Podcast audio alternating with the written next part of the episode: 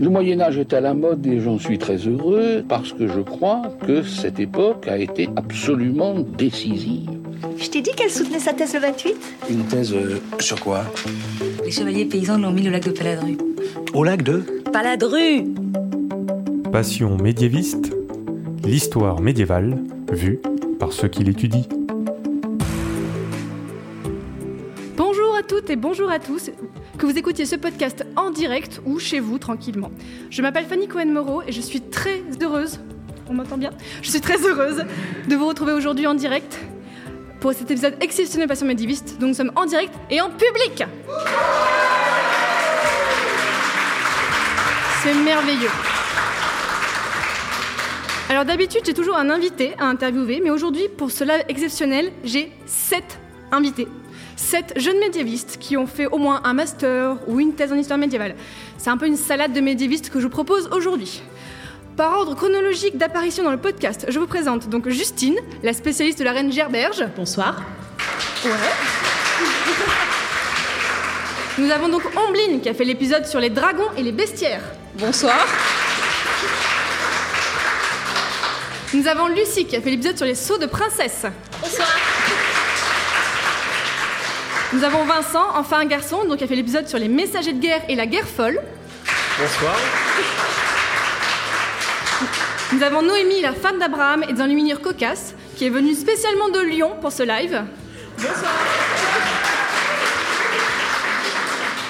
On a avec nous Ilan, qui est peut-être le seul à comprendre le contexte politique du Xe siècle. Bravo à lui. Bonsoir. Et enfin, la petite dernière à l'époque, au moment où sort ce podcast, Aude, qui a parlé des lions. Bonsoir. Il y a des femmes dans la salle. Alors, d'habitude, j'essaie de rendre ce podcast paritaire, en, en- essayant de faire autant d'hommes que de femmes, mais ce soir, c'est surtout des femmes qui ont pu venir. Donc, on se retrouve tous ensemble pour fêter les un an de Passion médiéviste. Avec ce podcast, j'essaie à chaque fois de faire découvrir le Moyen-Âge d'une façon différente au grand public. J'ai interrogé les jeunes chercheurs pour montrer que non, on ne connaît pas tout du Moyen-Âge et que l'histoire médiévale est une science en mouvement et bien vivante. Mes invités sont la preuve. Déjà, pour le public, je voudrais savoir qui, est-ce que des gens dans la salle étudient l'histoire? On a quoi? Ouais, on en a un petit peu. Est-ce qu'on a des médiévistes? Ça se raréfie. Est-ce qu'on a des modernistes peut-être? Ok, il y en a. Il y a des antiquisants, donc des gens de l'Antiquité. Ok, il y en a un. Est-ce qu'on a des contemporanistes? On en a une. Cache-toi bien. Cache-toi. Les médiévistes sont très méchants. Mais tu peux rester parce que aujourd'hui, comme d'habitude dans le podcast, on va vous faire découvrir et peut-être mieux comprendre le Moyen Âge. Qu'est-ce que c'est? Qu'est-ce que vous étudiez cette belle période de 1000 ans? Enfin, ça dépend les médiévistes, 1000 ans ou quoi. On en verra ça plus tard. Un an de passion médiéviste, c'est- c'est en tout 14 épisodes et 4 hors-série. Donc pour vous replonger un petit peu dans l'année écoulée, je vous propose un petit best-of. Quand on étudie le Moyen Âge, on a euh, en tête euh, les chevaliers, euh, les dames, la guerre de Cent Ans à la limite. Tous ces trucs qui sont finalement dans la deuxième partie du Moyen Âge et la première partie est beaucoup moins connue et alors que je la trouve vraiment fascinante. au Moyen Âge, et ça dure encore pendant de nombreux siècles, on n'a pas ce qu'on retrouve dans le Moyen Âge classique. Alors c'est vrai que c'est euh, quelque chose sur lequel on échange et on rigole beaucoup avec d'autres collègues, entre autres euh, mes amis contemporanéistes. Voilà, un jour, moi j'ai eu une discussion passionnante avec une historienne du 19e. A priori, on n'avait pas grand chose à se dire. Mais quand on fait du cas par cas, on se rend compte que c'est beaucoup plus compliqué que ça. En Italie, par exemple, pour eux, dès le XIIIe siècle, ils sont en pleine renaissance. Et de manière générale, c'est assez compliqué pour euh, les réalisateurs euh, dans le cinéma parce qu'en fait, on a beaucoup de préjugés aussi sur cette période. Les chevaliers, on se rend compte à la fin du Moyen Âge, font le tournoi juste par tradition réellement. Il n'y a pas beaucoup de grands champions comme on peut voir dans les films. euh, À l'époque, hein, contrairement à une image qu'on peut encore avoir euh, en tête, hein, le baptême forcé, il n'est pas reconnu comme valide par l'Église.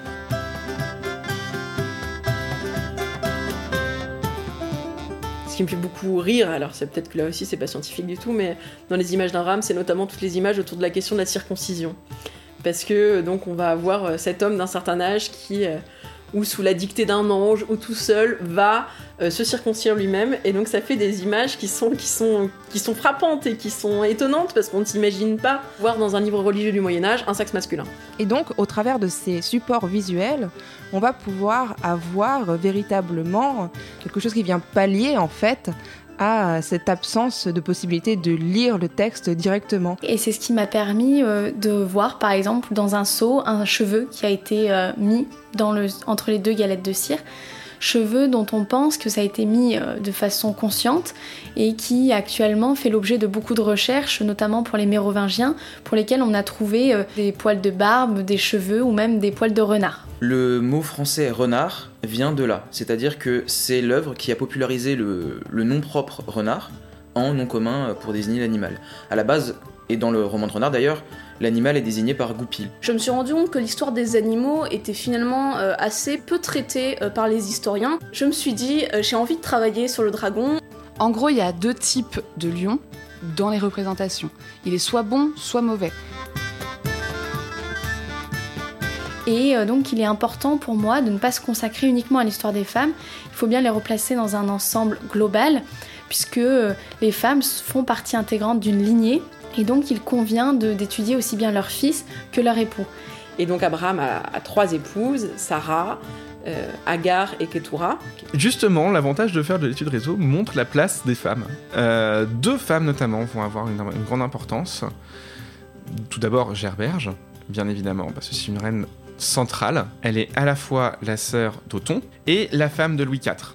Donc, quand un seigneur ligueur a besoin de porter un message à un autre allié, eh bien, il est forcé justement de faire appel à un messager qu'il va déguiser. Les textes qui traitent euh, précisément de la mode ou des variations vestimentaires sont écrits par des, des hommes d'église qui jugent en fait. Parce que la Bible, en gros, c'est le guide du routard de Je serai un bon roi, j'irai au paradis. C'est en gros, c'est ça. Hein.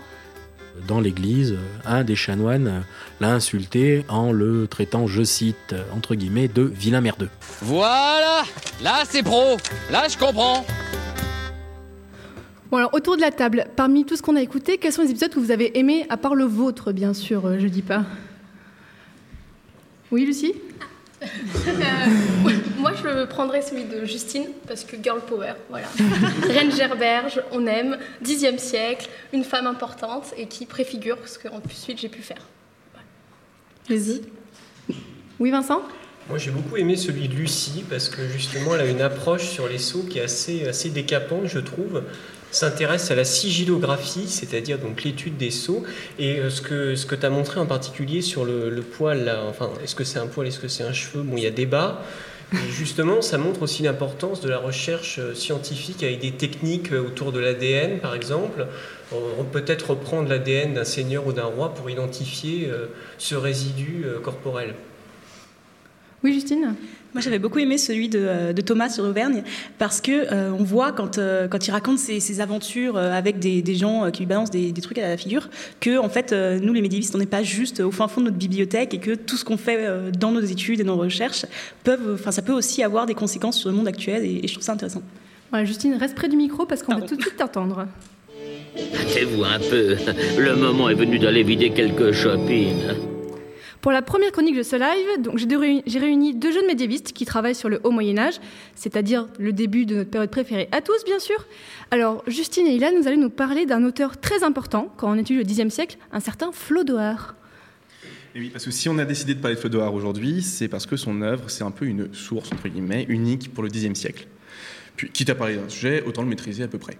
Fleudoir a écrit des annales, c'est un texte qui va de 919 à 966 et qui est écrit année par année, c'est pour ça qu'on appelle ça des annales, euh, qui est écrit en quelque sorte euh, au jour le jour et qui permet de suivre la politique du royaume euh, d'assez près. Enfin, Flodoard, c'est une super porte ouverte pour nous permettre de vous parler de comment on fait de l'histoire aujourd'hui. Alors oui, effectivement, on ne va pas vous parler de Flodoard, sa vie, son œuvre en détail. Ça n'intéresserait probablement qu'Ilan et moi, et encore, je suis pas sûre, et vaguement une ou deux personnes dans cette salle. Donc on va pas faire ça. Mais bon, pour faire une bio rapide, comme souvent au Xe siècle, on ne sait pas exactement quand Flodoard naît, sans doute vers 894, dans les environs de Reims, où il étudie dans les écoles de l'archevêché pour devenir clerc. Il a donc une vingtaine d'années quand il comprend qu'il se passe des trucs vraiment intéressants dans le royaume et qu'il décide euh, d'écrire les annales. C'est des choses qui sont dignes d'être racontées.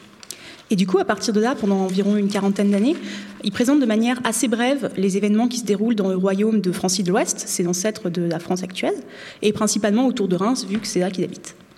S'il fait ça, c'est pour plusieurs raisons. Tout d'abord parce qu'à Reims, il y a une grande tradition des annales et des chroniques qui semble s'être perdue près d'un siècle pendant, au moment où Flodoard euh, décide d'écrire. C'est aussi parce que Flodoard, euh, c'est un proche des archevêques de Reims, euh, qui ont un rôle politique très important, ce sont des conseillers du roi, et il peut donc participer à leur côté à plusieurs événements majeurs du royaume. Flodoard, c'est un peu un journaliste. Il écrit ce qu'il entend, il écrit euh, ce qu'il voit. C'est un peu l'AFP de l'époque. Il a vécu en direct l'emprisonnement du roi Charles le Simple, la mort de l'usurpateur Robert, sa succession par Raoul, parce que oui, un roi de Francis s'est appelé Raoul, euh, puis l'avènement de Louis IV d'Outre-mer après son débarquement, et tout ça, il nous l'a transmis à travers les annales. L'occasion de rappeler que Louis IV d'Outre-mer ne venait pas des Antilles ou de Guyane, mais juste d'Angleterre. Le mec Outre-mer, juste d'Angleterre. C'est vraiment, ils exagéraient beaucoup au Moyen-Âge quand même. Et du coup, parce qu'il y a ce- cette perspective un peu euh, journalistique, et par comparaison avec un autre historien du Xe siècle qui s'appelle Richer, euh, les historiens actuels, contemporains, ont longtemps jugé que Flodoard était entre guillemets objectif. Alors que Richer a une tendance euh, à l'exagération. Euh, Si on l'écoute, il y a toujours des millions de personnes dans les armées. C'est un peu, euh, si vous voulez, c'est un peu la version euh, Xe siècle de il y avait 500 000 manifestants selon les syndicats. Par comparaison, donc, on a longtemps cru que, que Flodoard était en quelque sorte neutre, objectif, distancié. Et lui, ça serait plus la version il y avait 50 personnes selon la police. Mais résultat, on peut se demander si c'est un journaliste, pourquoi est-ce que les historiens l'aiment tant? Qu'est-ce qui le rend utile à leurs yeux? En fait, ce qu'il faut bien voir, c'est que Flodoard, comme tout acteur de l'histoire ou comme tout historien, y compris euh, nous autour de la table, bah, il a son propre point de vue sur les choses qu'il décrit. Euh, il prend parti, il a un camp, euh, voire il change de parti au cours de sa vie. Par exemple, au début de sa carrière, il a une position anti-carolingienne. Il passe donc sous silence certains événements qui sont défavorables au camp qu'il défend. Et par contre, au milieu des années 940, euh, il change d'avis, il se rallie au camp carolingien. Et donc, on peut voir à partir de, ce genre de commentaires que c'est pas un commentateur neutre, objectif, distancié. Par exemple, il s'affiche contre un grand puissant du royaume, et ça va lui avoir quelques problèmes. En 940, il est en conflit avec Herbert de Vermandois, qui le fait emprisonner, exilé, et lui confisque ses biens. Du coup, Herbert est dépeint un peu comme le grand méchant dans les écrits de Flodoard. Et c'est finalement la leçon à retenir pour l'historien. Il ne faut jamais prendre sur parole ce que dit la documentation, quelle qu'elle soit. Et donc euh, finalement, c'est pour ça que l'histoire est utile et c'est pour ça que nous, on fait l'histoire, enfin pas que, mais en partie. Euh, parce qu'on apprend finalement à faire preuve d'esprit critique euh, envers tout ce qu'on lit, parce que même les choses qui paraissent neutres au premier abord, on doit se demander qui parle, pourquoi et à qui. Et finalement, c'est une compétence qui est utile, certes en histoire médiévale, mais aussi dans beaucoup, beaucoup d'autres choses. Merci beaucoup, Ilan et Justine. Je voulais demander aux invités autour de la table, est-ce que vous, il y a des chroniqueurs comme ça que vous avez étudiés dans vos recherches ou des gens voilà, qui étaient contemporains et qui ont fait des textes qui sont vraiment utiles aujourd'hui? Tu- Oui, oui, Aude Bah, Grégoire de Tours, par exemple. Je pense que pour beaucoup de, de médiévistes, et que pour- surtout pour les hauts médiévistes, Grégoire de Tours, c'est une des sources essentielles qu'on étudie, ou en tout cas on y jette au moins un coup d'œil. Voilà. Grégoire de Tours, est-ce que tu peux nous le resituer pour les gens qui ne sont pas médiévistes Alors, Grégoire de Tours, euh, il écrit, alors j'ai plus forcément les dates en tête, tu les À la as fin toi du VIe siècle, C'est dans les années c'est ça. 590. 590. Et en gros, il a écrit des chroniques où il raconte, euh, pas forcément des éléments qu'il a vus lui, mais il fait une chronique, il raconte l'histoire, soit parce qu'il l'a entendu et il la re-raconte, ou aussi des événements qu'il a vus et entendus. Alors maintenant, on va passer à une autre séquence dans l'émission. Je vous propose de jouer tous ensemble. Pas encore le quiz, ça ce sera après, calmez-vous. On va faire un petit jeu que certains d'entre vous ont fait dans leur recherche, c'est-à-dire de la description dans Luminure. Waouh Alors nous allons jouer au jeu dragon ou pas dragon. Je viens de voir un dragon Le dragon, le dragon Un dragon Vous me croyez pas hein Le principe de ce jeu est très simple. Vous allez voir, nous allons voir au fond de la salle des enluminures. Donc vous euh, qui écoutez en podcast, on va vous les décrire, vous inquiétez pas. Donc les enluminures, c'est des images qu'on voit dans les manuscrits médiévaux. Donc et les invités ici vont les décrire le plus objectivement possible pour donner une idée de ce que ça peut de ce qu'ils voient. Voilà, c'est très clair, n'est-ce pas?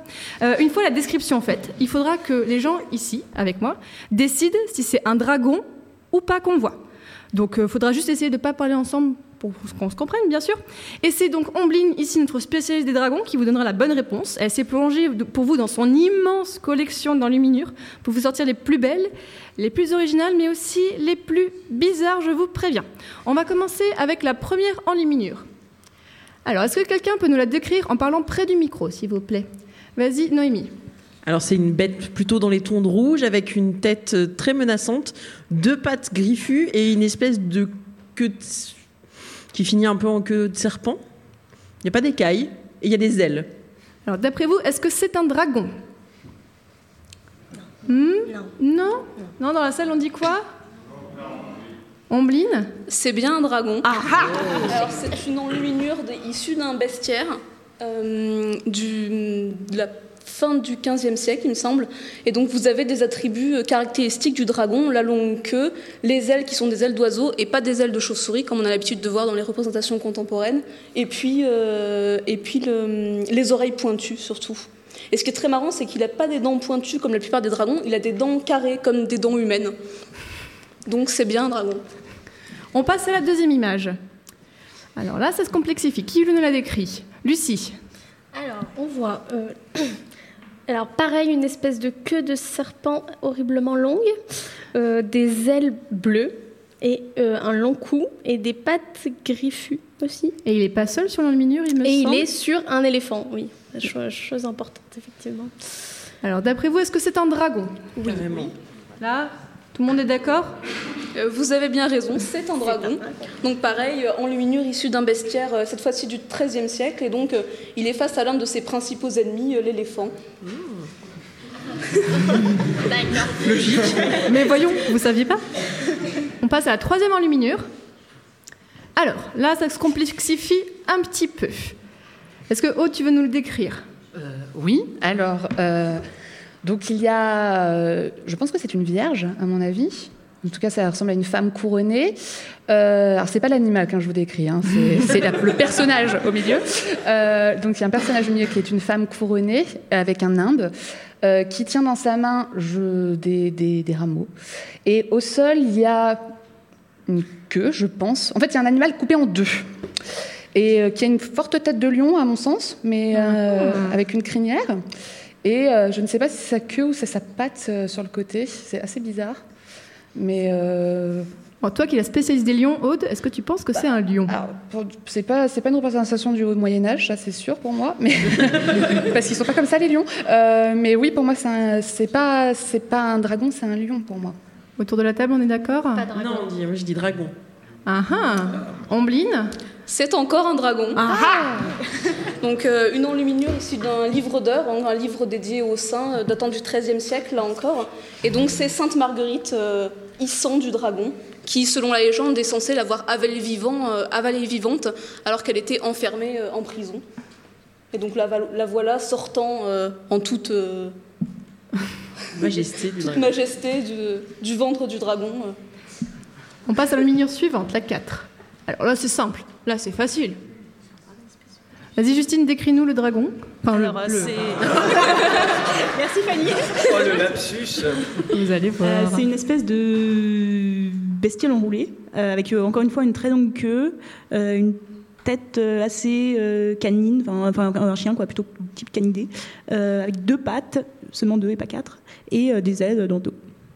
Donc je dirais c'est un dragon parce qu'on a tous les, les attributs, non? Moi je dis non. C'est un piège. Je pense pas. Ombline Eh bien, ce n'est pas un dragon. c'est un aspic. C'est, euh, il lui ressemble beaucoup. Et donc, c'est un, l'aspic, c'est un serpent euh, dont la, morsure est supposée mortelle. Donc, il y a, plusieurs types d'aspics. Il y en a certains qui, euh, dont la morsure fait mourir de soif, d'autres euh, dont la morsure fait disparaître la victime. Euh, les textes des bestiaires disent que quand l'aspic vous mord, vous vous désintégrez. Il reste que de l'eau. Ça peut être pratique. Enluminure suivante. Ah, alors là, là c'est très très coloré. Ilan, tu peux nous la décrire s'il te plaît? Oui, je, je- fais la maîtresse d'école maintenant, je. Alors, cette fois, on n'a pas le piège de C'est un dragon de la part de Fanny. Euh, donc, on a une figure féminine qui est juchée sur une créature qui semble plutôt apaisée, avec une, euh, une tête entre le chien et la vache, Euh, des ailes de chauve-souris, euh, qui est recroquevillée sur elle-même et qui semble avoir une queue qui semble elle aussi très longue, mais que cette fois, on ne voit pas la fin, et je dirais dragon. Dragon? La salle, on dit quoi? Dragon? Ombline Eh ben, c'est bien un dragon, en luminure issu d'un livre d'heures de la fin du XVe siècle. Et donc vous avez encore Sainte Marguerite, euh, issant du dragon, euh, très beau dragon, euh, très beaux yeux surtout. Je ne sais pas si vous le voyez bien, mais il a, il a vraiment des yeux dorés avec des beaux cils, des beaux sourcils. Très mignon. Enluminure suivante. Alors, euh, qui veut nous décrire ça? Noémie. Alors, euh, c'est donc sans doute dans une lettre euh, de très, très forme très circulaire, donc une, une tête, un corps bleu, une tête avec des oreilles pointues, encore un, voilà, un museau très, très étrange, des ailes d'oiseau et euh, là aussi une, une queue très longue euh, et deux pattes. Alors d'après toi, dragon ou pas dragon? Ben, ça correspondrait à un dragon, mais sens le piège venir. Dans la salle, ceux qui pensent que c'est un dragon, levez la main pour voir. Ok, il y a trois personnes qui ont levé la main. piège. Et ils, ils se doutent du piège. Ambline Ce n'est pas un dragon, c'est un hémorrhoïs ou un hémorosis. Alors c'est une espèce de dragon typiquement médiéval parce qu'on ne sait pas exactement à quel serpent ça correspond, mais c'est un serpent qui provoque, dont la morsure provo- provoquerait de terribles hémorragies. Mais clairement, C'est tout ce qu'on sait. Faites attention aux serpents en général. Enluminure suivante, s'il vous plaît. Ah. Bon, alors, Aude, là, ça va être facile, mais je te demande d'être objectif, s'il te plaît. Alors, euh, donc, il y a une femme toujours, hein, donc une femme euh, nimbée, euh, les mains en prière, et à ses côtés, tenant dans sa bouche un pan du manteau de cette femme, il y a une bête particulière, bah, qui a la forme de corps d'un quadrupède, avec une queue de serpent, vraiment pour le coup, et une tête qui n'est pas vraiment celle d'un lion, mais qui pourrait y ressembler, entre guillemets. Et il a l'air d'avoir des cornes. Ouais. Et euh, pour moi, euh, pff, je sais plus maintenant, ça me perturbe. euh, je dirais que c'est un dragon. Ombline Eh ben c'est bien un dragon, il a pas d'aile, mais c'est bien un dragon. Donc là encore, euh, un livre d'heures, et c'est encore Sainte Marguerite, euh, hissant du dragon. Bon, dans la salle, je vois des gens qui comptent les points. On, on fera, on verra à la fin qui avait le plus raison? Enluminure suivante, s'il vous plaît. Alors là, moi, c'est un de mes préférés. Parce qu'il a vraiment une tête très très bizarre. Justine, est-ce que tu peux essayer de nous le décrire? Euh, oui, je peux toujours essayer, ouais. Euh, c'est, alors, on voit encore une femme euh, qui sort plus ou moins d'un animal assez étrange, qui a euh, une tête de... il y a une espèce de nez comme... euh, Un facochère. Ouais, comme un facochère. un ouais, ouais, un un. Voilà, euh, avec des, une espèce de fausse crinière, des, des yeux très disproportionnés, des oreilles pointues et euh, une grosse patte à l'arrière. Oui, moi j'aime bien. Il a, il a vraiment une grosse papate. Ouais, on grosse vraiment un papate, euh, labrador assis par terre. En fait. C'est ça. Juste pour dire que euh, la femme est pas mieux en fait. Oui, c'est vraiment de sa tête aussi. Ouais, quand même. Donc, euh, d'après toi, Justine Euh, Je pense que c'est encore une histoire de Sainte Marguerite, non? Donc un dragon. Ah, C'est exactement ça. Ouais, Donc euh, Ah, mi facochère, mi dragon, remis facochère derrière, mais un dragon tout de même. Avec encore Sainte Marguerite dans une enluminure d'un livre d'heures, là encore.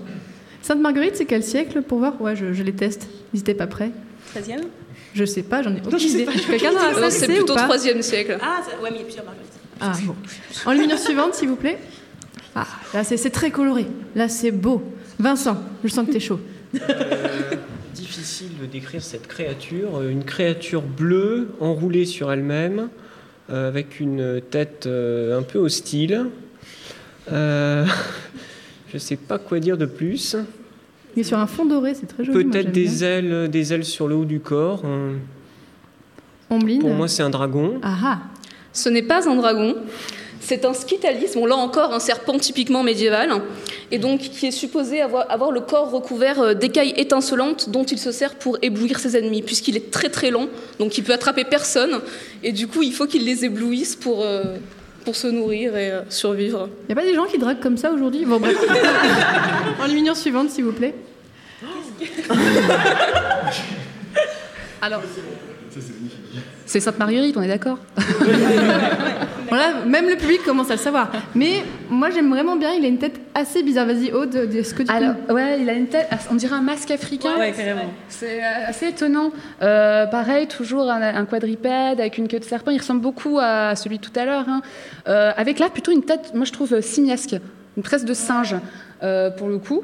Et des grands cheveux. Une sorte de petits. Oui, il a une très C'est un punk en fait. Un peu, un, oui, un- ou j'allais dire un peu la mèche de Tintin quelque part aussi. Mais euh, donc, euh, bah, Sainte Marguerite, donc dragon. Pour moi, il ressemble à une baignoire aussi. Un, un peu, un peu, un peu. Baby noir, c'est exactement Et donc, Ombline Euh, Bon, vous vous en doutiez, c'est bien un dragon. Donc, encore Sainte Marguerite, encore un livre d'heures. On passe à la suivante. Là, là, moi je trouve. un- on- moi, moi, je, spoil, mais on dirait un canard pour moi. Ah non, c'est un renard. Vas-y, Noémie. C'est alors c'est c'est une créature euh, clairement hybride avec euh, un, un côté tête de renard avec des longues oreilles orange et peut-être de l'autre côté, de l'autre face de la tête, quelque chose qui ressemblera à une tête de tortue sous acide. Euh, toujours sur deux pattes, euh, un long corps euh, avec une queue re- recroquevillée sur elle-même et des très belles ailes colorées, donc blanches, rouges, vertes, bleues. euh. Alors d'après toi? Bah, comme il fait face à la colombe et que je crois avoir entendu que les colombes et les dragons avaient affaire ensemble, euh, il me semble que c'est un dragon. Tu as bien révisé les épisodes, c'est bien. Alors Ombline Oh, Noémie a tout à fait raison, euh, c'est bien un dragon, donc euh, c'est une enluminure extraite d'un bestiaire et consacrée au chapitre des colombes, et donc vous avez le dragon face à l'autre de ses grands ennemis, la colombe. Et alors c'est qui la plus forte? C'est la colombe ou c'est le dragon? La colombe gagne quand même souvent. hein. Ah ouais. L'arbre les protège en fait. Et on passe à la dernière enluminure, voilà, qui est encore une fois une de mes préférées. Moi, j'ai- Alors vas-y Ilan, je... est-ce que tu peux nous décrire cette chose? Eh ben, cette fois, on a pris très très au pied de la lettre euh, l'idée que Sainte Marguerite sorte du ventre du dragon. Alors, c'est un- une sorte de mélange entre un rat sur l'arrière, euh, une très grande queue, quatre pattes, euh, tournée vers euh, la tête tournée vers euh, Sainte Marguerite avec l'air super étonné de la voir sortir de là. Euh, niveau tête, on est entre l'ourson, le truc bizarre, je sais pas, peut-être le rat. Euh, et il tient un pan du manteau de Sainte Marguerite, encore une fois, dans la bouche. Donc euh, là, je dirais dragon, mais alors c'est pas évident. hein. Ombline Ah, ça aurait pu être Marguerite et le rat géant, mais c'est bien Marguerite et le dragon. Va savoir pourquoi l'enlumineur a décidé de le représenter comme ça, mais c'est bien un dragon. Maintenant, tous autour de la table et dans le public, vous serez un, incollables sur comment reconnaître un dragon. Oui, je suis le grand dragon de pierre. Salut Je pars chercher cette charme, Ilan Oui, voilà, ça n'a rien à voir avec le Moyen-Âge, mais j'avais envie. C'est mon émission. On va passer. Alors, je voulais faire un peu interagir entre vous sur un débat. Parce que maintenant, depuis plusieurs décennies, les historiens et donc les médiévistes ont à leur disposition de nouveaux outils informatiques et technologiques qui ont changé la façon de travailler sur les sources et les manuscrits. Et donc, dans les épisodes, vous avez déjà pu entendre que mes invités parlent de ces différentes techniques. L'outil informatique est vraiment devenu incontournable. Donc, je voulais vraiment d'abord commencer par un petit tour de table. Quelles sont les nouvelles technologies que vous utilisez dans, votre, dans vos travaux de recherche? Bon, alors, Ilan, tu en as beaucoup parlé dans l'épisode quand même. C'est ça, moi ça va être un peu évident, bah, c'est euh, tout ce qui est analyse réseau et logiciel d'analyse réseau. Donc euh, tout d'abord la base de données, qui est euh, ça par contre un, truc de plus en plus commun chez les historiens. Puis les logiciels spécialisés dans l'analyse réseau qui vont euh, dessiner à notre place, on, ne le fait plus à main levée maintenant, euh, de magnifiques graphiques qui vont calculer tout seul toutes les statistiques réseau. Donc en général c'est plutôt ça que j'utilise, tableur, base de données et logiciels spécialisés. Noémie? Alors moi j'utilise euh, principalement des bases de données et assez pauvres parce que je suis pas très doué en informatique, mais je voulais juste pointer le fait que quand même les médiévistes étaient pionniers dans cette histoire de nouvelles technologies et que depuis 79, au printemps 79, il y a une revue qui a été créée qui s'appelait Le médiéviste et l'ordinateur, titre que je trouve absolument formidable, qui maintenant s'est transformé dans le site Ménestrel que vous connaissez euh, sans doute. Et donc voilà, les médiévistes ont tout de suite euh, pris le train en marche pour ces questions de gestion de bases de données, pour essayer de voir euh, comment on pouvait analyser des sources qui sont finalement assez nombreuses, ça dépend des périodes, mais... mais donc voilà, les, les médiévistes ont toujours ont vraiment euh, été pionniers sur cette histoire d'informatique et euh, on le retrouve encore maintenant avec, euh, voilà, comme euh, le montre Ilan dans ses travaux, avec des, des utilisations relativement novatrices de l'outil informatique. Et est-ce que. Oui, oui Justine, vas-y. Non, pardon, je voulais rebondir éventuellement sur euh, la base de données, parce que c'est un outil en fait qui est très pratique, parce que quand on, a, euh, quand on commence euh, à arriver en thèse, qu'on a des dizaines et des dizaines, voire des centaines de, de choses à lire, on ne peut pas juste tout retenir dans le cerveau, et la base de données permet de centraliser tout ça et de retrouver les informations en fait de manière assez rapide, assez efficace, et même aussi de faire des stats. Donc en fait, c'est plus un outil qui permet d'aller plus vite et de faire des choses qu'on n'aurait pas pu faire juste de tête. Et est-ce que dans les universités où vous avez été, on a des cours qui nous permettent d'apprendre à utiliser ces outils Parce que faire une base de données, je sais pas vous, moi, c'est pas évident. Est-ce que, par exemple, ben oui, Ilan? Bah, à Paris 1, il- dans les premières années, les deux premières années, il y a histoire et informatique, statistique et informatique, qui sont des cours euh, très globaux. On va surtout apprendre à faire du tableur et essayer de faire du traitement informatique. C'est surtout vers euh, les, les contemporanéistes. Euh, Il en fallait un. Euh, ensuite, c'est à partir du master où on va avoir des cours spécialisés dans la base de données. Alors, il va y avoir un double cours qui est obligatoire, qui est et base de données et lexicométrie. Puis, au second semestre, on va avoir euh, des cours plus spécialisés sur des outils spécifiques, euh, analyse réseau, lexicométrie, donc c'est l'analyse des textes, l'analyse statistique des textes, cartographie aussi, qui vont être euh, beaucoup plus, euh, beaucoup plus poussés, mais c'est sur un semestre au niveau master. Vincent? Oui, alors pour la lexicométrie, effectivement, c'est de l'analyse statistique. Ça consiste à compter les mots en fait dans un texte. Euh, juste pour, pour rebondir sur ce, que, sur ce que tu disais, Justine, effectivement, ça nous permet de gagner du temps, mais au départ, on en perd quand même beaucoup, parce qu'il faut réussir à s'approprier des outils qui sont complexes, et on a une formation, nous, assez généraliste, qui n'est pas spécifiquement axée sur l'informatique, et ça demande quand même oui, un certain temps d'appropriation. C'est-à-dire, par exemple, toi, Ilan, donc là, tu es en train de finir ton M2. Tu as mis combien de temps à faire ta base de données?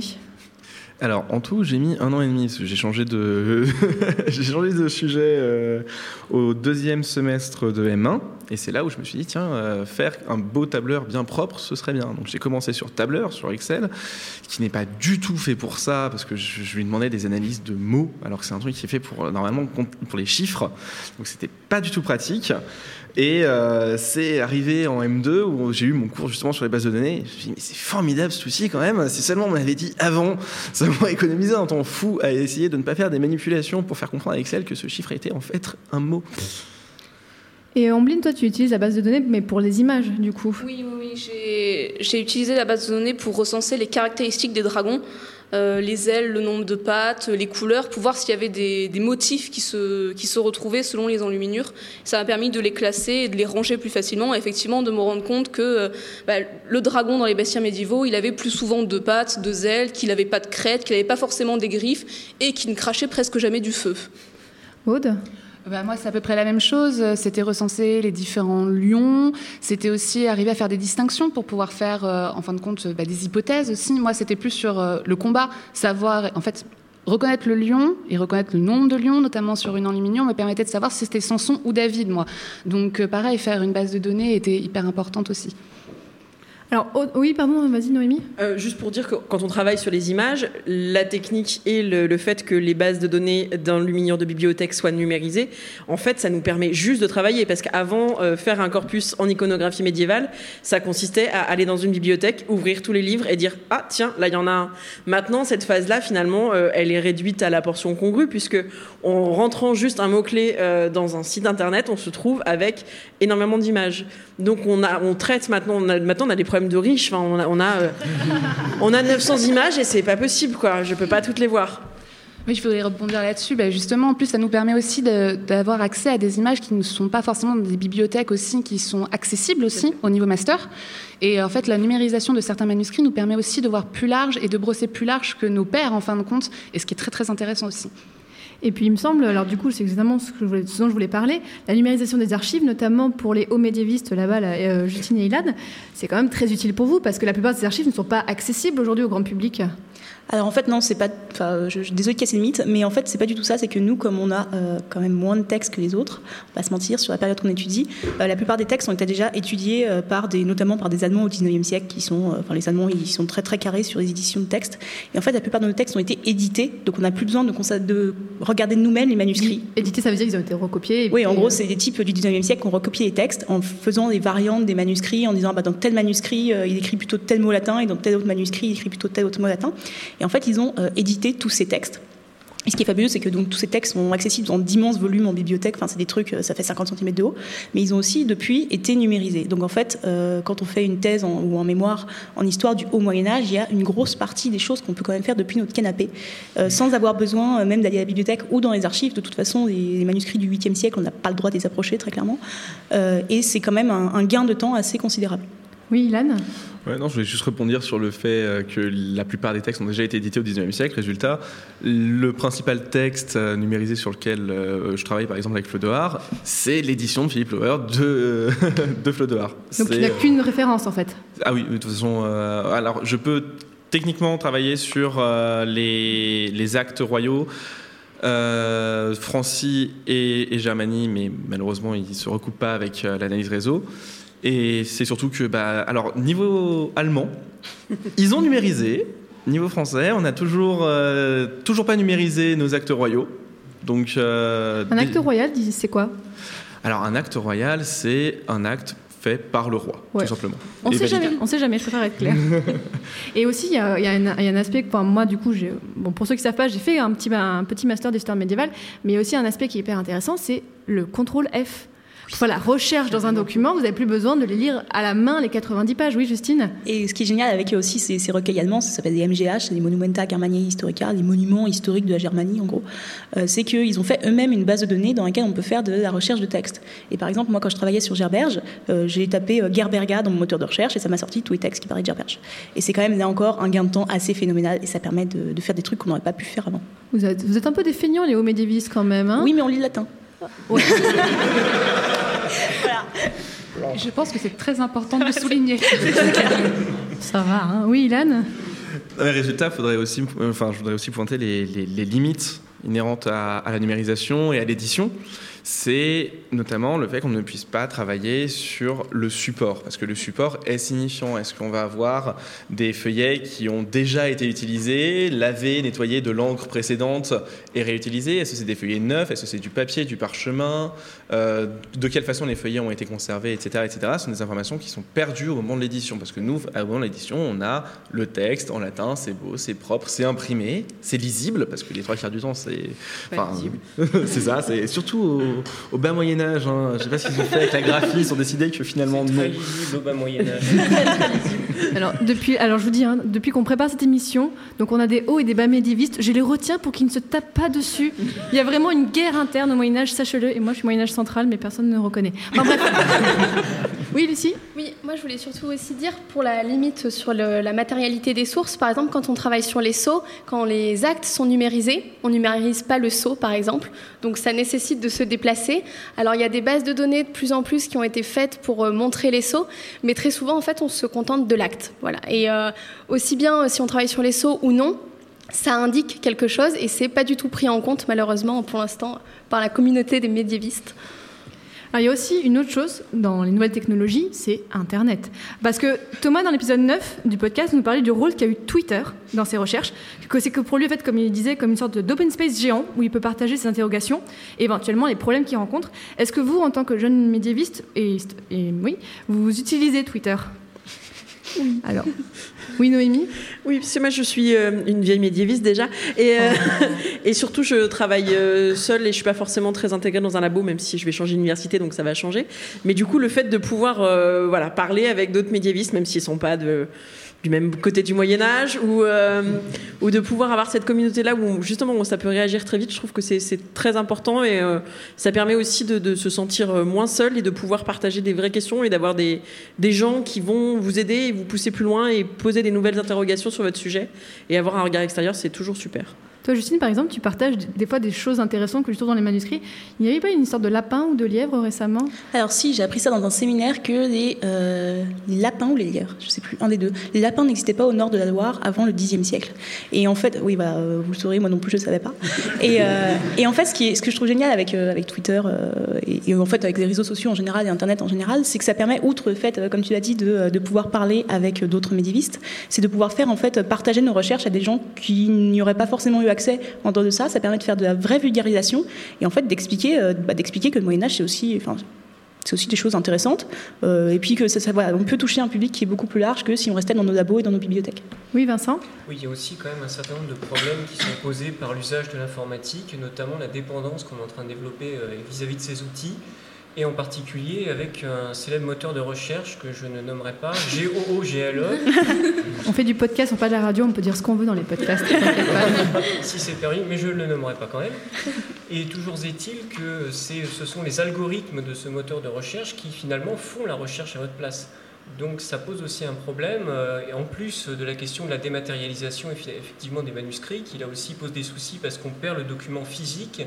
Donc quand on doit étudier euh, le document sur papier par exemple, on a accès à tout un tas d'informations qu'on n'a plus lorsqu'on passe euh, sur une représentation euh, vir- virtuelle, disons.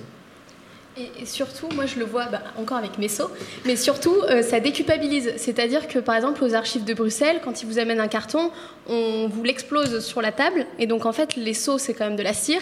Ça a à peu près euh, bien 500 ans, donc ça commence à être un peu plus fragile. Mais comme c'est numérisé, finalement c'est plus très grave. Donc on perd un peu aussi euh, l'attention qu'on avait envers ben, tout ce qui est fragile. Je vais conclure ce débat en disant que pour ceux que le sujet intéresse, il y aura le 7 mai 2018 une journée d'études à l'université de Namur sur les humanités, numéri- les humanités numériques et les nouveaux outils pour les médiévistes, donc euh, organisée par le réseau des médiévistes belges de langue française qui a beaucoup soutenu le podcast. Donc merci beaucoup à eux. Alors, vous n'êtes pas prêts dans le public, clairement, pour ce qui va se passer. De suite, nous partons pour Rome, avec notre envoyé spécial Noémie. Noémie, alors je crois que vous êtes en direct de Rome, en 854, oui, et vous venez d'assister à un événement assez extraordinaire. Oui, c'est sans doute l'événement de l'année 854 que nous venons de vivre. Le pape n'est pas un homme, mais c'est une femme. Les Romains et moi avons pu le constater lors de la cavalcade qui a eu lieu entre la basilique Saint-Jean du Latran et la basilique Saint-Pierre. Et euh, le pape a accouché en public. La mère et son bébé ont bien sûr été lapidés par la foule. Mais alors, on, on peut expliquer comment un pape a, a réussi, une femme a réussi à être pape? Alors, je n'ai pas tous les éléments pour l'instant, mais a priori, d'après des contacts très haut placés dans la cour papale, celle qu'on doit maintenant appeler la papesse Jeanne est originaire de Mayence. Elle aurait quitté sa famille pour euh, et suivi des études dans une université en Angleterre puis en Grèce. Ensuite, elle entre à la curie travestie en homme où elle est nommée cardinal. La population romaine, admirative de son érudition et de sa piété, la nomme pape par acclamation. Et donc le drame d'hier a eu lieu après deux ans de pontificat. La papesse aurait été séduite par un cardinal. Et est-ce que cet événement va avoir des répercussions sur la prochaine élection papale? Alors, euh, a priori, oui, certaines rumeurs font état de l'érection d'une statue de la papesse et de son enfant sur le lieu du drame, et surtout d'un ajout à la cérémonie d'intronisation des papes sous la forme d'une vérification de leur virilité grâce à un saint siège percé, mais gageons que nous en saurons bientôt plus. Bon. On est d'accord que ça semble bizarre, n'est-ce pas, Noémie? Ah oui, ça semble bizarre. Alors, euh, il est important de remettre cette légende, que dis-je, une cette fake news médiévale dans son contexte. Alors, euh, pour ceux que ça intéresse, Alain Bourreau a écrit une étude passionnante sur la diffusion de cette fake news. Et Est-ce qu'on sait comment s'est propagée cette rumeur? Alors cette rumeur, elle a été propagée, donc euh, cette rumeur d'un d'un pontificat d'une papesse au IXe siècle, elle est propagée par le chroniqueur Jacques de Mailly. Et euh, cette, petit à petit, cette rumeur devient un exemplum, une histoire moralisée qui sert notamment à Jacques de Voragine pour dévaloriser les femmes. Alors je, je le cite, hein, Telle est la nature de la femme. Dans une entreprise, elle fait preuve de présomption et d'audace au début, de stupidité au cours de l'action, pour encourir la honte à la fin. Eh ben. Toujours sympa. Et la fable de la papesse va être utilisée par d'autres chroniqueurs, notamment Martin le Polonais, et ça lui permet pour lui de mettre en- en avant la légitimité du pape, puisque dans sa version, qui est légèrement différente, Jeanne est déposée mais pas tuée, elle se repent et son fils devient ensuite évêque d'Ostie. Donc cette fake news anticléricale euh, de Martin le Polonais, c'est celle qui va se le plus se diffuser et qui va se retrouver dans toutes les chroniques dont on a déjà parlé. hein. Et, oui, à la fin du XVe siècle, on trouve des bustes de la papesse Jeanne dans des églises, donc elle devient complètement courant. Et est-ce que cette euh, légende a été utilisée politiquement? Oui, euh, la papesse Jeanne va être instrumentalisée au moment de la crise de succession euh, du pape Nicolas IV en 1292. Les conseillers de Philippe le Bel essayent de remettre en cause la légitimité de Boniface VIII en ouvrant la possibilité de déposer un pape légitimement élu en utilisant cette histoire de la papesse Jeanne qui aurait été déposée. Oh, tu peux continuer. Je continue, très bien. Et donc, euh, à l'histoire de la papesse Jeanne, elle est crue par tout le monde au Moyen Âge. Et elle est bien pratique, puisqu'elle permet notamment à Jean Hus, lors de son procès au Concile de Constance, de remettre en cause le fait que le pape est le chef de l'Église universelle. Elle sera utilisée par des mouvements antipapistes anglais, par des luthériens, qui accusent la papesse pêle-mêle d'avoir été nécromancienne, sorcière, prostituée, tout un tas de professions sympas. Une femme, quoi. Et euh, voilà, une femme. et finalement, c'est un moine et un juriste, et puis des protestants qui vont mettre fin au, à ce mythe de la papesse Jeanne, en démontrant qu'entre les pontificats de Léon IV et de Benoît III, là où devrait se placer euh, le règne de la papesse Jeanne, il n'y a pas une vacance de plus de, plus de 15 jours, et aucun chroniqueur ne mentionne la papesse Jeanne avant 1250. Donc, on est, c'est sûr, elle n'a pas existé, mais elle va poursuivre son existence fictive dans les tarots, dans la littérature et dans le cinéma. D'où l'importance d'étudier l'histoire. Merci beaucoup Noémie. Alors, peut-être la séquence que les invités autour de la table redoutent le plus. Depuis tout à l'heure, ils brillent devant vous par leur connaissance, mais maintenant on va jouer et on va les tester. hein. Avec Aude à mes côtés, on nous a préparé un petit quiz. Vous inquiétez pas, ce sera pas difficile, enfin normalement. Et, le public, vous allez être là pour les aider, parce que si ils rament, vous allez répondre à leur place. Donc vous avez aussi la pression. Alors vas-y, Aude, je laisse commencer pour la première question. Alors, je vous ai fait des questions un peu, on va dire, euh, culture générale, un peu sur le Moyen Âge, et euh, certaines sont un peu plus compliquées que d'autres. Donc, pour commencer, quel métier n'existait pas au Moyen Âge? Vous avez plusieurs possibilités de réponse, ne vous inquiétez pas. Petit A, forgeron. Petit B, tanneur. Ou petit C, asticoteur. C'est quoi un asticoteur? Ah bah, vous le saurez quand vous répondrez. Alors, qu'est-ce que vous en pensez autour de la table? Alors On risque de tomber dans un piège, moi je dirais l'asticoteur. Est-ce que tu penses que c'est quoi l'asticoteur Bah justement, c'est quelqu'un qui asticote. Et on est bien avancé. Moi, j'en connais encore. Hein. Non, alors d'après vous, c'est quoi? C'est asticoteur hein? Vous dites ça? Oui, il y avait des tanneurs, c'est sûr. C'est la bonne réponse. Bravo Alors, qu'est-ce qu'un asticoteur Alors, ça n'existe pas en Occident au Moyen Âge, ça on est sûr. C'est un métier qui, est de, qui se transmet de père en fils. C'est un savoir-faire. C'est un nettoyeur d'oreilles. Hein Asticoter, ça veut dire nettoyer les oreilles. Et c'est encore un métier qui existe en Inde, notamment euh, dans les pays asiatiques aussi. Voilà. Je m'en remets pas. Je savais que ça allait te plaire. Alors j'ai une question. Alors il faut avoir écouté un épisode du podcast. On va voir si vous avez révisé. Quand a été écrit les premières branches du roman de Renard? Trois propositions. Au Xe siècle, au XIIe siècle, au XIIIe siècle. Ça réfléchit. Moi, je pense que la- c'est la faute des hauts médiévistes, c'est toujours leur faute. C'est nous qui avons fait les trucs les plus classes, désolé. Du coup, toi tu dirais quoi, Justine? Moi j'aurais dit plutôt 12e, mais maintenant Noémie met ma doute, donc je sais pas du tout en fait. Ilan Ouais, je, je- je suis Justine, 12e siècle. On on n'écrit pas des choses comme ça, nous. hein. On écoute la réponse en son. Alors là, on rentre vraiment dans un problème épineux parce que la datation qui est retenue, c'est de 1175 à 1250 pour les différentes branches. Parce que, et c'est ça qui est un peu compliqué, c'est que les différentes branches n'ont pas été écrites par les mêmes auteurs. C'est-à-dire qu'il y a environ 25 ou 26 branches et elles ont toutes été écrites par un auteur différent.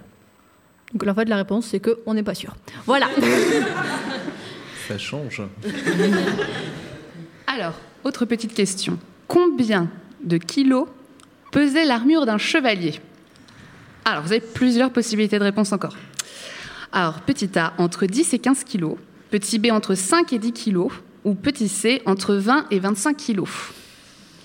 Je refuse de répondre tant qu'on n'a pas défini chevalier. On va dire l'armure d'un chevalier qu'on fait étudier aux gamins en cinquième, quoi. Alors d'après vous, il faudrait le ting ting des jeux des 1000 euros en fait. Attends. Merci. Vas-y Justine. Moi je dirais déjà que ça dépend de l'époque, parce que c'est pas les mêmes au 12e siècle ou au 15e siècle. Oui, euh, tout à fait. On va dire. euh, Ah, Ouais, je, je vais, je vais mettre la petite précision parce que par rapport à la réponse que j'ai donnée, hein, on va dire que c'est plutôt des armures du, du 13e, 14e. Ah, je maîtrise pas du tout ce truc-là, le journalisme. Justement, Vincent. Moi j'aurais dit le maximum. Et je suis même surpris parce que j'aurais cru que c'était encore plus lourd que ça. Eh bien, c'est la bonne réponse. Ah C'est 20, 20, entre 20 et 25 kilos. Euh, il fallait savoir, alors, pour petite, petite précision, le poids en partie repose euh, vraiment directement sur le sol, ce qui la rend encore plus lourde. En fin de compte, tout le poids, c'est quasiment dans les pieds. Et il leur faut parfois plus d'une heure pour se vêtir et se dévêtir, vu le poids qu'il y avait et tout l'attirail qu'il y avait à mettre. Voilà. Sachant qu'il y a encore des gens qui font ça aujourd'hui. Je te laisse continuer avec la question suivante. Oui. Alors pareil, euh, une autre question qui va être un peu euh, aussi euh, débattue, je pense. Combien de croisades y a-t-il eu au Moyen Âge? Attention, au Moyen Âge. Ah ouais, je savais qu'elle allait pas vous plaire celle-ci. Est-ce qu'il y a des gens dans la salle qui pensent avoir la réponse? Ok, personne ne lève la main. Ah si, un monsieur Ah, qui a levé la main. J'ai pas, j'ai pas mes lunettes. Il y en a qui. Alors, je vais, vous je vais vous donner aussi plusieurs possibilités de réponse. Ça sera plus simple. Petit A, 8. Petit B, 9. Petit C, 4. Petit D, 2. Bon, pas deux. compte il y en a celle eu des plus que- enfants ou pas euh, Ouais, c'est ça, qu'est-ce qu'une croisade déjà C'est ça, c'est toute la question. Généralement, en, en gros. Déjà, une croisade, c'est quoi en... Neuf. Neuf. Alors, Ça dépend, mais on a neuf, oui. Ce- je suis d'accord avec vous, sauf que quand on regarde, par exemple, dans les programmes scolaires ou autres, on dit qu'il n'y en a que 8. Donc plus généralement, on dit 8, et justement, vous aviez raison, puisque en gros, sur toute la période qui va même après le Moyen Âge, en totalité, il y en a 12 en comptant la croisade des Albigeois, la croisade des enfants, la croisade des pastoureaux, et certains considèrent euh, l'échec d'Acre comme la neuvième croisade, et effectivement, pour la- beaucoup d'entre nous, il y a neuf croisades. Je ne savais pas que Michel Pastoureau a fait une croisade. C'est encore une blague de médiéviste, je suis vraiment désolée pour les gens qui connaissent pas. Justement, dans le contexte des croisades, alors là c'est très précis. Qu'est-ce qu'on a appelé les poulains Il y a quelqu'un dans la salle. Hein Les poulains Les poulains Est-ce que tu veux donner une réponse? On a un micro, est-ce qu'il est actif le micro? Euh, oui. Oui.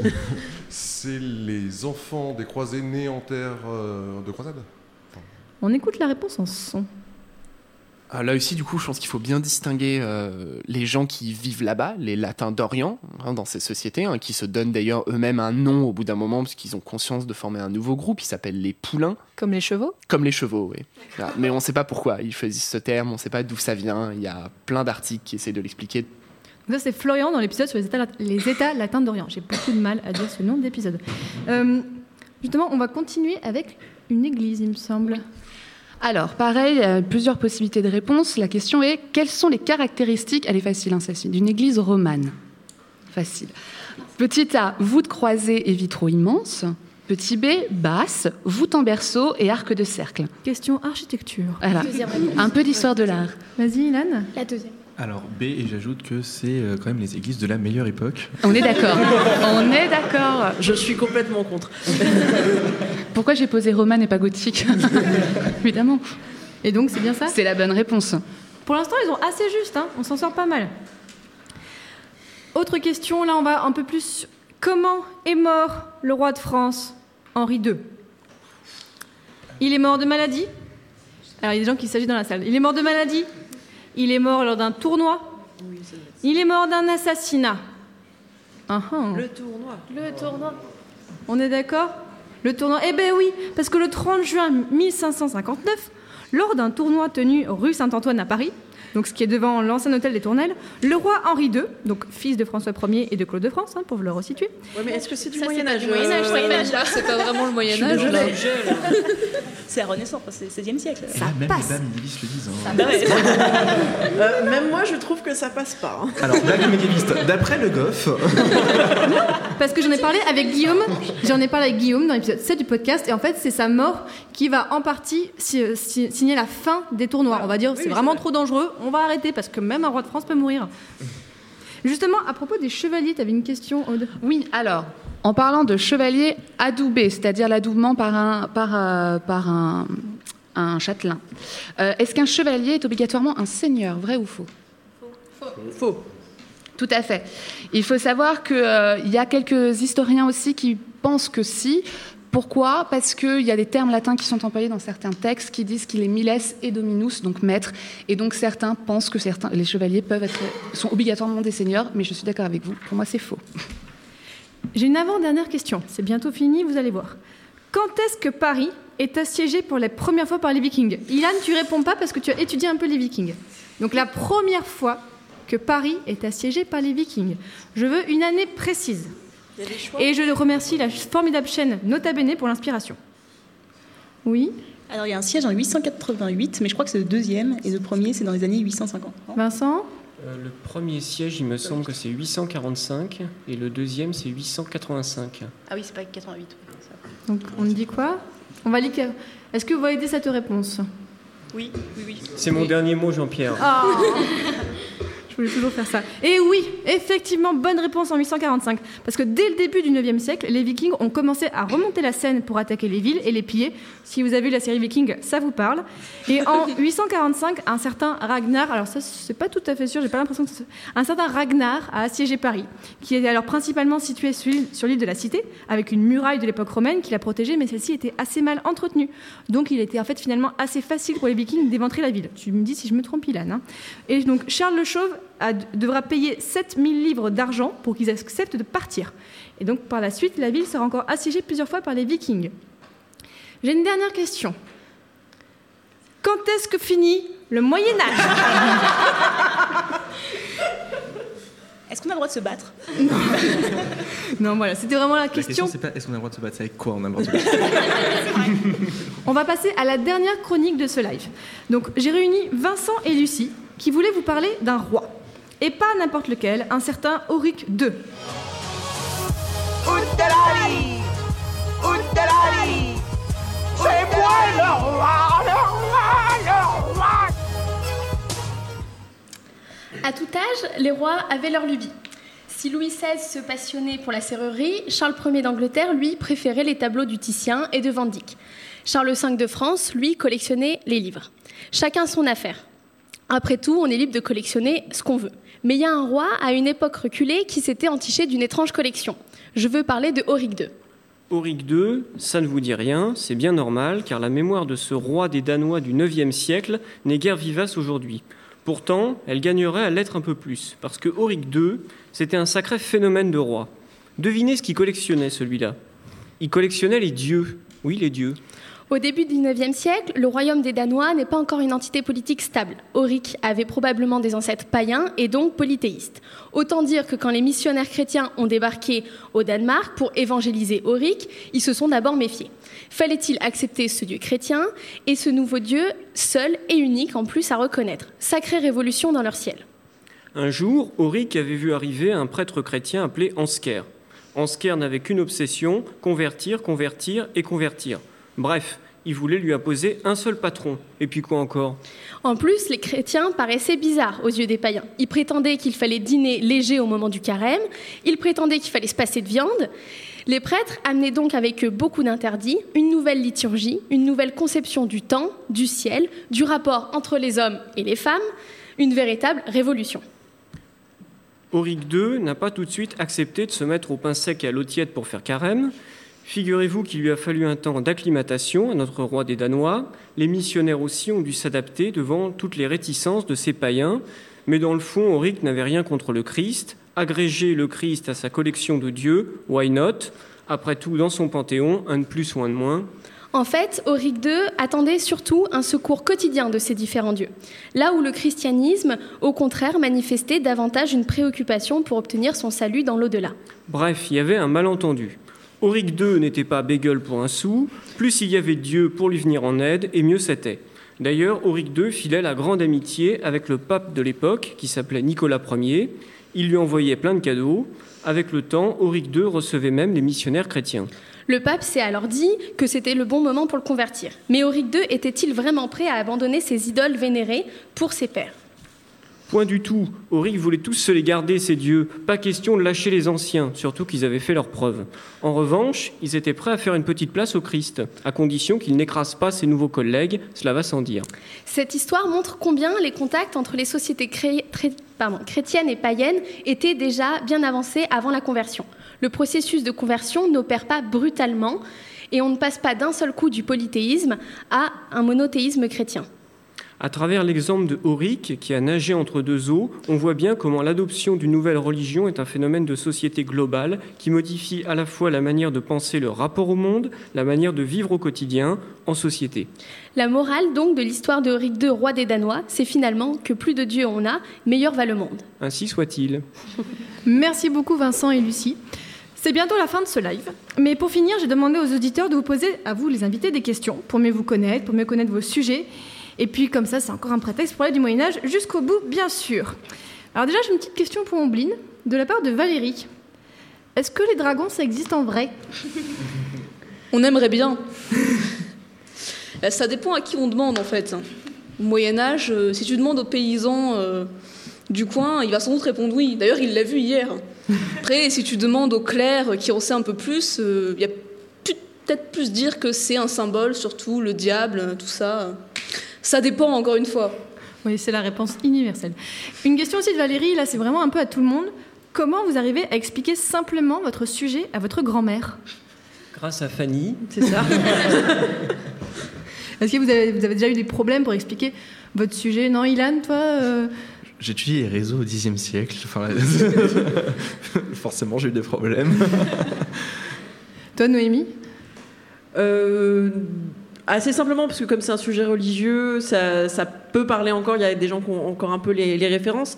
Euh, après, dans les tenants et les aboutissants, dans expliquer ce que c'est que l'histoire des mentalités, là ça devient un peu plus compliqué. Mais euh, la vulgarisation et parler de son sujet tout le temps, parce que de toute façon on fait que ça, euh, c'est pas mal, ça aide beaucoup. Alors, oui, Lucie? Moi, je me retrouve très souvent à mimer comment on appose le, seau, parce que souvent, quand je dis le seau, les gens me regardent avec un espèce d'air de défiance. euh, Qu'est-ce de quoi elle parle? Je me retrouve à mimer. Vous savez, dans les films, quand on met. Là, ça parle un peu plus. Et après, je dis voilà, je regarde les images là-dessus. Ah, mais il y avait des images. Alors j'ai une question d'un certain Fibre Tigre euh, qui me demandait est-ce que le tourisme existait au Moyen Âge Combien coûtait une chambre d'hôtel? Et est-ce qu'il y avait des plats dans les restaurants? Alors vas-y Justine, tu voulais nous parler? Alors, euh, le tourisme, je sais pas en tant que tel, mais il y a un truc qui se rapproche vachement du tourisme, c'est le pèlerinage en fait. Quand euh, des gens euh, décident de, de partir, alors le pèlerinage, ça peut être soit un truc à 10 km et on y va dans la journée et on passe la nuit là-bas, on revient, parfois même on revient jour même, soit ça peut être comme ce qu'on a appelé enfin, les, les croisades, sont parfois considérés aussi comme des, comme des pèlerinages à part entière. Et donc, dans ce cas-là, ouais, ils font du tourisme, et on a des textes, on a un texte par exemple du 8e siècle où euh, il y, a un- type en gros qui se balader à Jérusalem, euh, voilà. Et euh, quand il revient, il raconte l'histoire. Et donc on a la nonne qui écrit son histoire, qui décrit en fait tous les lieux qu'il a vus. Et là, il y a telle église, machin, tout ça. Il a rencontré des gens et tout. Pour nous, ça va pas assez loin. On aimerait beaucoup connaître beaucoup plus de choses, mais c'est une forme de tourisme. Alors parfois même, il ramène des souvenirs. alors on sait pas trop, mais c'est presque des, kits tout faits que, que, des, vendeurs sur place donnent aux pèlerins. Donc en gros, comme quand vous rachetez une tour Eiffel dans un, truc, dans une boule à neige, quoi. Il y a vraiment ça aussi au Moyen Âge. Donc c'est une forme de tourisme. capitalisme. Alors l'apparition de ce qu'on appelle le tourisme aujourd'hui date plutôt de l'époque moderne, hein. c'est postérieur au Moyen Âge, c'est lié à la pratique du grand tour. Ce sont les aristocrates en fait, les jeunes aristocrates qui à la fin de leurs études faisaient un tour d'Europe en passant par toutes les grandes capitales euh, européennes et dès le XVIIe, XVIIIe siècle, on a comme ça de jeunes aristocrates qui euh, voyagent à Londres, à Paris, à Rome, notamment dans les villes italiennes et euh, c'est après ce qu'on a appelé nous le tourisme évidemment. Aujourd'hui on a le tourisme de masse mais ça c'est une autre affaire. Alors, une question là, qui s'adresse aussi un petit peu à tout le monde. Vos rapports avec vos directeurs de mémoire et les autres historiens plus expérimentés, est-ce que vous êtes plutôt dans l'admiration, dans la critique, voire dans la déconstruction? C'est une question d'un- d'une certaine Claire. Par exemple, toi, Justine, avec ta directrice de thèse. Alors c'est toujours très gênant de parler de ces directeurs et de directrices de thèse devant 50 Ils sont pas dans la personnes. salle, là, c'est bon Euh, Oui, mais ils peuvent écouter. Non, non, mais ça se passe très bien, il n'y a pas de souci. Euh, en général, oui, bah, de toute façon, on fait en sorte de choisir, enfin pour une thèse par exemple, de choisir des gens avec qui on sait que euh, ça, se passe, ça se passera bien. Et c'est vrai que par contre, quand on rencontre les grands historiens et les grandes historiennes euh, dont on a lu les bouquins et qu'on les rencontre en vrai et qui, qui nous disent bonjour, ça va? En général, c'est oh mon Dieu, elle m'a parlé, elle m'a elle elle a, elle a remarqué que j'existais, ça fait un peu peur. C'est vrai que c'est toujours impressionnant. Il y avait aussi une question subsidiaire. Est-ce que vous osez, bah, enfin pour ceux qui sont en thèse plutôt, prendre des positions affirmées dans vos thèses pour vraiment dire voilà, je vais donner une idée, ou vous osez pas encore? C'est vrai que c'est un sujet compliqué. Toi, Noémie, déjà? Ah, L'idée dans une thèse, c'est d'avoir une thèse. Donc, euh, euh, ça met parfois longtemps à venir, l'idée qu'on veut vraiment défendre, mais c'est aussi l'objectif. La thèse, c'est aussi quelque part pas, pas un texte militant, mais c'est important de- d'avoir quelque chose à défendre, sinon ça sert à rien de l'écrire. Donc, c'est important d'avoir une thèse et d'affirmer son propos. Sinon, euh, on fait autre chose. Toi, Ilan, avec euh, donc, euh, ta directrice de mémoire, Euh, Ça se passe très très bien, mais euh, enfin, est-ce que vénération rentre dans les Non, clairement, c'est exactement ce que disait Justine. Enfin, c'est quand on a lu les livres euh, des, chercheurs qu'on rencontre une fois en vrai. euh, bonjour, alors, ça c'est Claude Govard. Ah, bonjour. je, vais me prêter, je ne suis pas digne. Je reviens. Euh, mais euh, globalement, euh, enfin après pour affirmer, pour ce qui est d'affirmer en master, pour ce qui est d'affirmer des, positions très tranchées, c'est compliqué. Bon, moi je suis obligé d'affirmer que le Xe siècle c'était pas que des gros bourrins qui se tapaient dessus, donc. euh, il faut le rappeler. Toi, Aude? Euh, quoi, mon directeur ou affirmer des positions Les deux. Les deux. Mon directeur, moi j'ai une relation un peu particulière avec, donc euh, c'est plutôt comme c'est comme un lien filial en fait quasiment, donc euh, c'est très particulier. Mais oui, j'ai énormément d'admiration pour lui et pour les gens, bah, les, même les historiens qui sont mes pères. De temps en temps, je suis là, oh, mon Dieu, il m'a parlé, voilà. Donc c'est c'est très c'est très particulier. Parfois mes mes sœurs, de temps en temps. Euh, pété des câbles en me disant mais c'est bon, c'est pas Lady Gaga, hein, voilà. si, si, clairement. Ouais, je lui ai dit, c'est- je lui ai dit, Michel Pastore pour moi c'est mieux que Lady Gaga, donc euh, voilà, arrêtons là. Et, euh, et puis euh, pour euh, affirmer des positions, euh, moi j'ai pris le parti euh, dès la fin de mon mémoire de mettre des hypothèses sous, euh, bah, sous forme d'hypothèses pour pas qu'on me trucide tout de suite, voilà. Euh, certaines affirmations qui euh, c'était vraiment sous forme d'hypothèse, mais certaines idées que j'avais pour pouvoir continuer justement dans la, thèse euh, derrière et qui me tenaient à cœur et que je voulais vraiment mettre. Et j'avais les sources pour, donc euh, voilà, j'ai affirmé certaines choses, mais sous forme d'hypothèse toujours. J'ai une question de Michael, qui me- il me semble travaille aux archives de Verdun et je le remercie. Euh, Est-ce que vous êtes confiant en l'avenir en tant que médiéviste? Non, C'est une vraie question. C'est une vraie question parce qu'on voit qu'en ce moment, tout ce qui est faire de la recherche et tout ça, c'est compliqué. Est-ce que finalement vous dites, est-ce que vous êtes confiant en l'avenir? Alors je rappelle qu'on a des personnes ici qui passent l'agrégation en ce moment. Donc c'est une période très compliquée pour eux. Ils souffrent beaucoup. Lucie, tu veux témoigner? Euh, témoigner, bah, l'agrégation c'est euh, requis à- maintenant à la Sorbonne pour euh, faire une thèse, donc euh, on est obligé de souffrir si on veut faire ça. Confiant, non, du tout. Euh, le nombre de postes euh, réduit à l'agrégation a parlé euh, de soi et euh, les possibilités ensuite de contrat doctoral ou même de poste de maître de conf, je pense, enfin les effectifs. Il y a trois places en contrat doctoral cette année à Paris 1 en, médiéval, donc je pense que ça parle de soi. Oui, Justine? En fait, pour donner euh, une idée pour les postes de maître de conf, après, donc c'est des postes de gens qui sont cherche- enseignants-chercheurs à l'université. On est dans une pente descendante et genre cette année, il y en a moins de 2000 qui ont été ouverts, mais sur toutes les matières possibles et imaginables, y compris dans les sciences dures. C'est la première fois que ça arrive depuis euh, un certain nombre d'années, en fait, qu'il y en ait si peu. Et en histoire de l'Occident médiéval, donc ce qu'on fait tous ici autour de la table, il y avait trois postes cette année sur l'ensemble de la France. Voilà, donc on n'est pas très très optimiste, on va pas se mentir. Oui, Vincent Et on ne saurait que trop encourager nos autorités de tutelle, d'ailleurs, à ouvrir de nouveaux postes.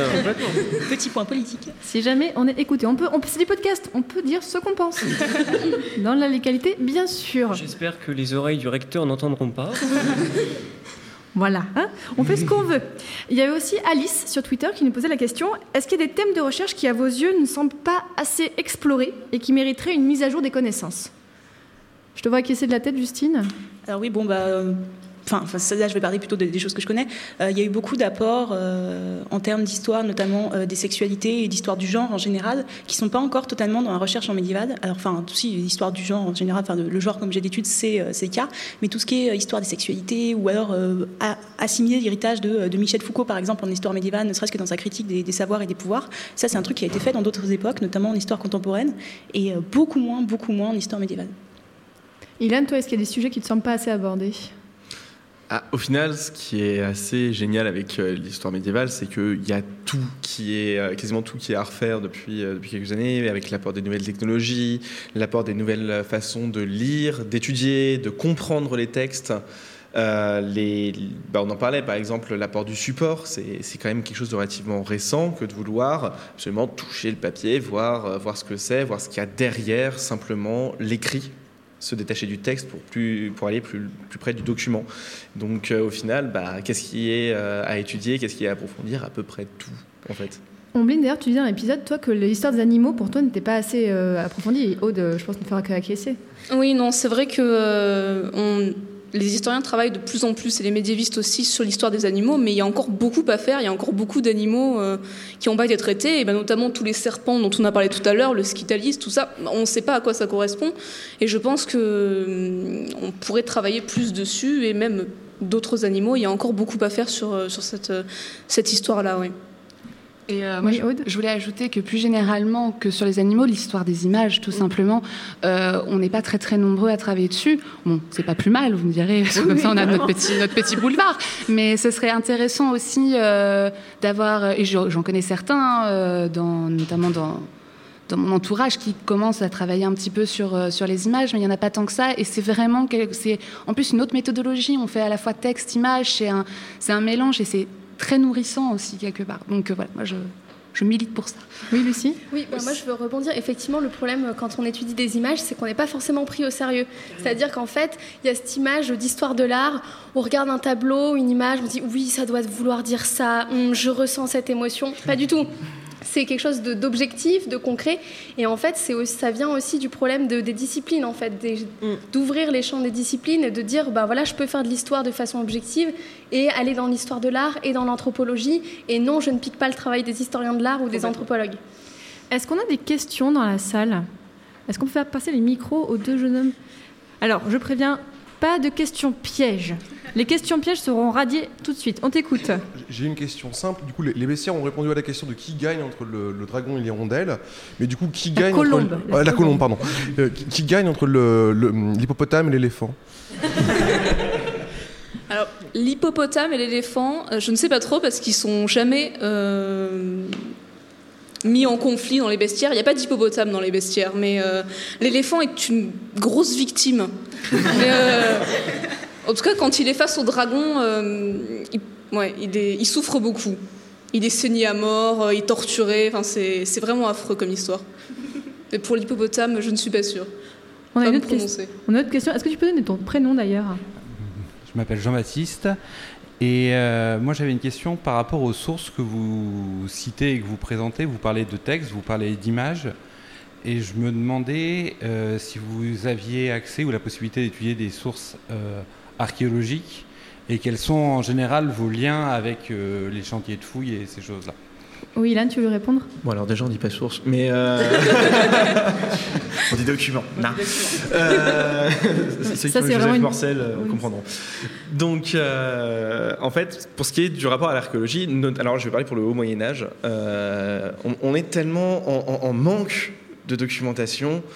C'est peut-être la seule chose, la seule chose qu'on puisse nous reprocher. hein. Euh, Il y en a qui en ont trop, qui savent pas l'étudier. Enfin bref. Euh, on est tellement en manque de documentation que euh, l'archéologie a été un apport absolument faramineux sur les connaissances. Euh, un exemple tout bête qu'on donne euh, dès la L2, c'est la grande légende de la déforestation en France qui, euh, qui serait survenue voilà, pendant le Moyen Âge. L'archéologie montre que c'est faux. Mais pendant des années, on a cru, juste en étudiant les textes, parce que dans les actes, il y avait marqué, voilà, on donne ce lopin de terre en plein milieu d'une forêt euh, à Jean Machin, et puis il a qu'à défricher, et ça lui fera, euh, ça lui fera son, terrain. Euh, et bah, sans l'archéologie, on ne se serait jamais rendu compte que finalement, bah, c'est quand même des, phénomènes qui sont pas si courants que ça, qui ne détruisent pas autant de forêts que ça. Euh, un autre rapport, c'est par exemple sur la Lotharingie du Xe siècle. euh, il y a Qu'on connaît thèse, tous très bien. Voilà, n'est-ce pas exactement. Donc la Lotharingie, c'est euh, c'est un territoire entre la Francie et la Germanie. Ouais, c'est ça, la Lorraine, euh, qui est, oui, au Xe siècle, ouais, c'est c'est grosso, mo- grosso modo la, la Lorraine.